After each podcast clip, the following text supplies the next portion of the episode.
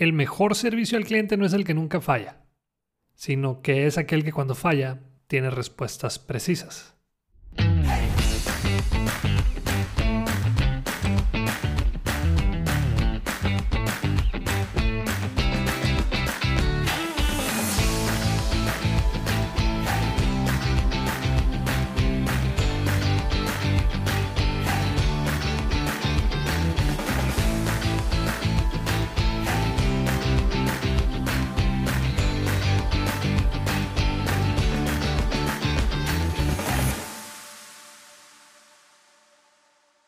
Bienvenido al episodio 44 de Bueno, Bonito y Valioso. Yo soy Daniel Rodríguez de la Vega, conferencista internacional, fundador de Creces, host de este podcast y quiero enseñarte todo lo que sé sobre cómo encontrar tu valor en el mercado para que de una vez por todas dejes de competir solo en precio.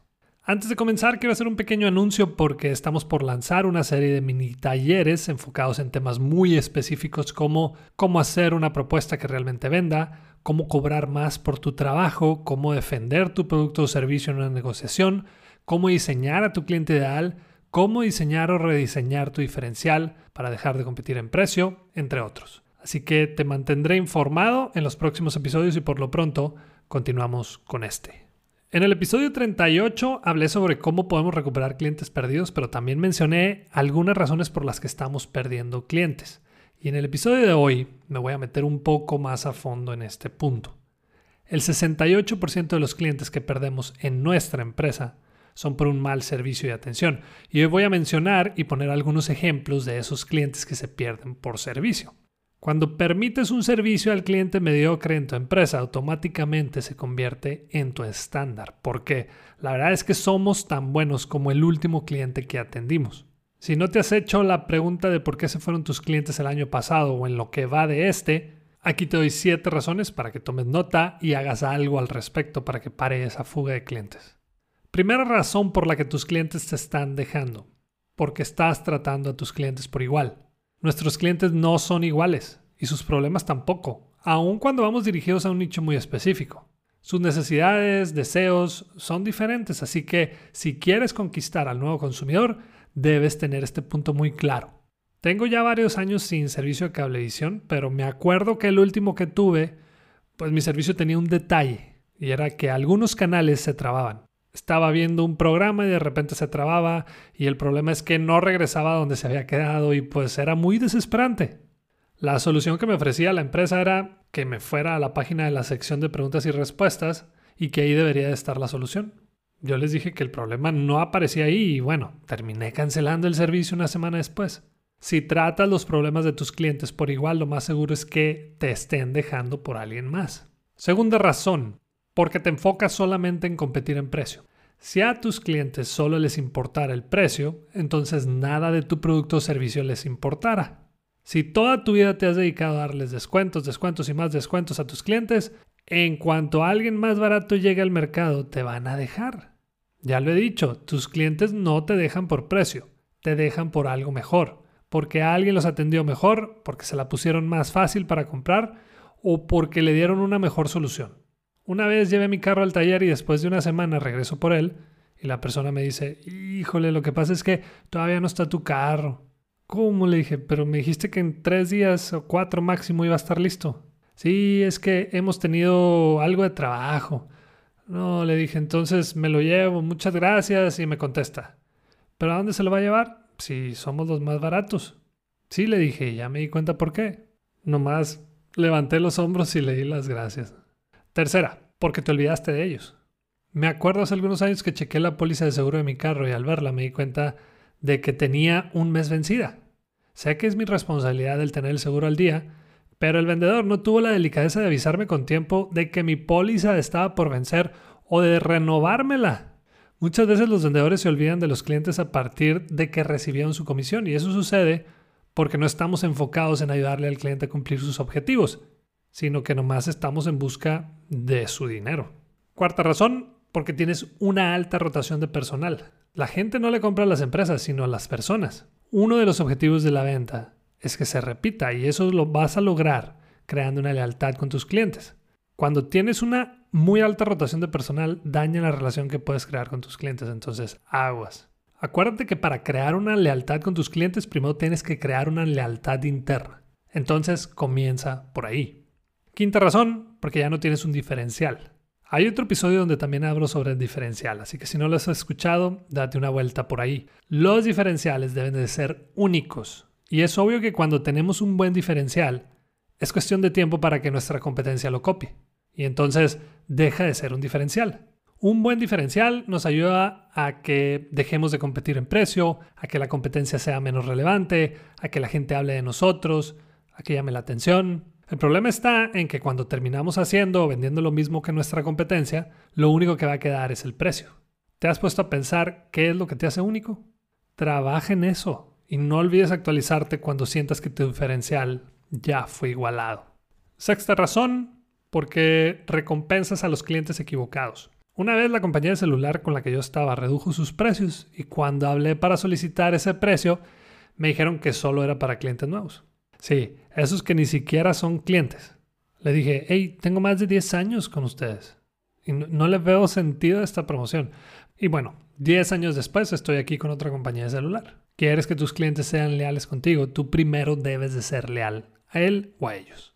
Razón número 7, porque tardas demasiado en resolver un problema. El mejor servicio al cliente no es el que nunca falla, sino que es aquel que cuando falla tiene respuestas precisas. Puedo aceptar que te equivoques conmigo, y de hecho te voy a perdonar, siempre y cuando me resuelvas mi problema de una manera rápida y eficaz. Una vez un banco me dijo que tenía que hacer una carta solicitando un reembolso de un cargo que se había hecho dos veces. Me dijeron que en 45 días después yo tenía que hablar para ver si el problema ya se había resuelto. No, bueno, es tu responsabilidad como empresa el darle el seguimiento a cada una de las quejas que tienes con tus clientes y tener un buen proceso para solucionarlas. Cada persona dentro de tu organización es su propio departamento de servicio al cliente. No sé si te has dado cuenta, pero cuesta mucho conseguir un cliente y no me refiero a solo dinero, sino también tiempo, pero los estamos perdiendo con una gran facilidad. Es muy difícil olvidar cuando una empresa te trató mal como cliente, así que no les des a tus clientes una razón para recordarte de esa manera.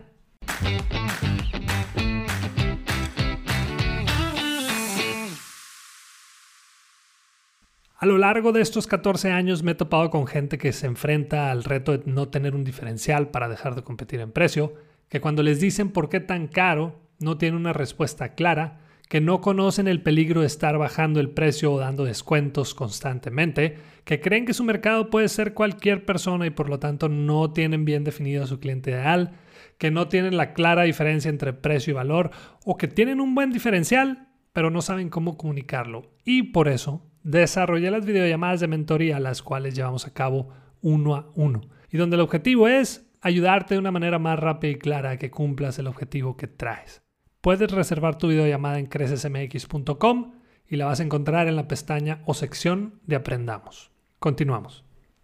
Y vámonos de una vez a la sección de preguntas y respuestas. La verdad es que estuvieron buenísimas y si no has mandado la tuya la puedes enviar a cualquiera de mis redes sociales.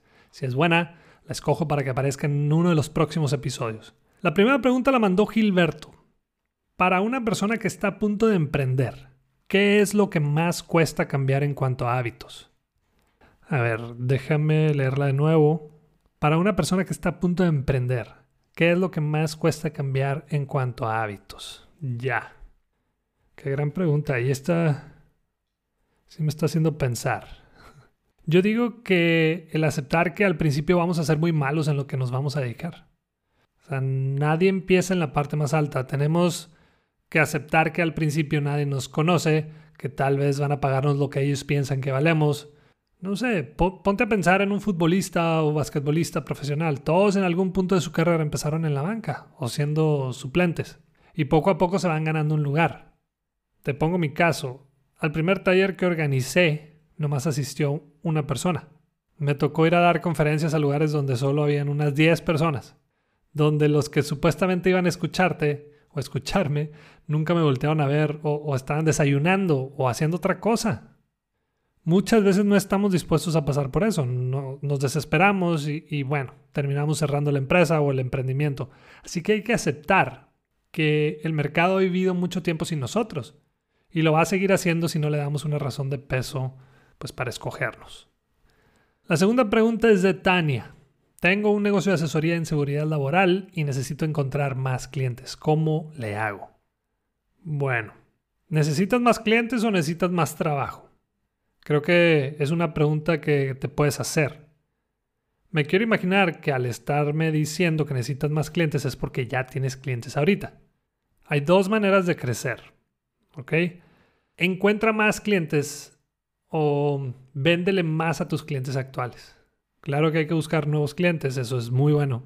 Pero no te olvides que ya tienes clientes que, están contentos con tu trabajo. ¿De qué otra manera los puedes ayudar? ¿Qué otro servicio tienes que a tu cliente actual le puede, eh, no sé, lo pueda aprovechar? Por ejemplo, en mi caso, seguido estoy sacando nuevos temas o algunos que son más específicos para una industria en especial. Entonces, contacta a esos clientes actuales o con los que terminé de trabajar hace poco y les digo, hey, acabo de terminar de diseñar este taller. Y es el complemento del tema que tomaste hace poco. Y lo mejor de todo es que nadie lo ha tomado. Serías el primero. Es una técnica que me funciona muy bien y es una manera de estar ayudando a esos clientes que ya confían en mí y que saben que doy resultados. Y la tercera pregunta es de Ángel. ¿Qué es lo más importante en un líder de ventas? Un saludo Ángel. Y si nos vamos por el tema de liderazgo, Creo que lo más importante sería ayudar a tu gente a desarrollarla en todo el sentido de la palabra. Sé que, sé que es muy trillado esto que voy a decir, pero un líder está ahí para desarrollar más y mejores líderes. Dale las herramientas para desempeñar su trabajo, capacítalos, sé un mentor, invítalos a tus eventos para que conozcan clientes prospectos, preséntales con algún buen prospecto, invierte en él, dale la oportunidad de equivocarse, pero también de que te demuestre lo contrario. En pocas palabras, Estás ahí para ayudarlo a cumplir sus objetivos o más bien para que pueda superarse cada vez más. Y hasta aquí un episodio más de Bueno, Bonito y Valioso. Si te gustó, lo puedes compartir con tus conocidos, también lo puedes compartir en tus redes sociales y te espero la próxima semana con más venta por valor y más sobre cómo crear experiencias únicas y memorables con tus clientes. Si nos escuchas por Apple Podcast, no olvides dejarnos tu reseña porque quiero seguir compartiendo contenido de valor por este medio. Y la próxima vez que te digan, ¿Por qué tan caro? Muéstrate de acuerdo y acepta lo que vales con dignidad y seguridad. Si quieres saber qué contestar después, no dejes de escuchar bueno, bonito y valioso.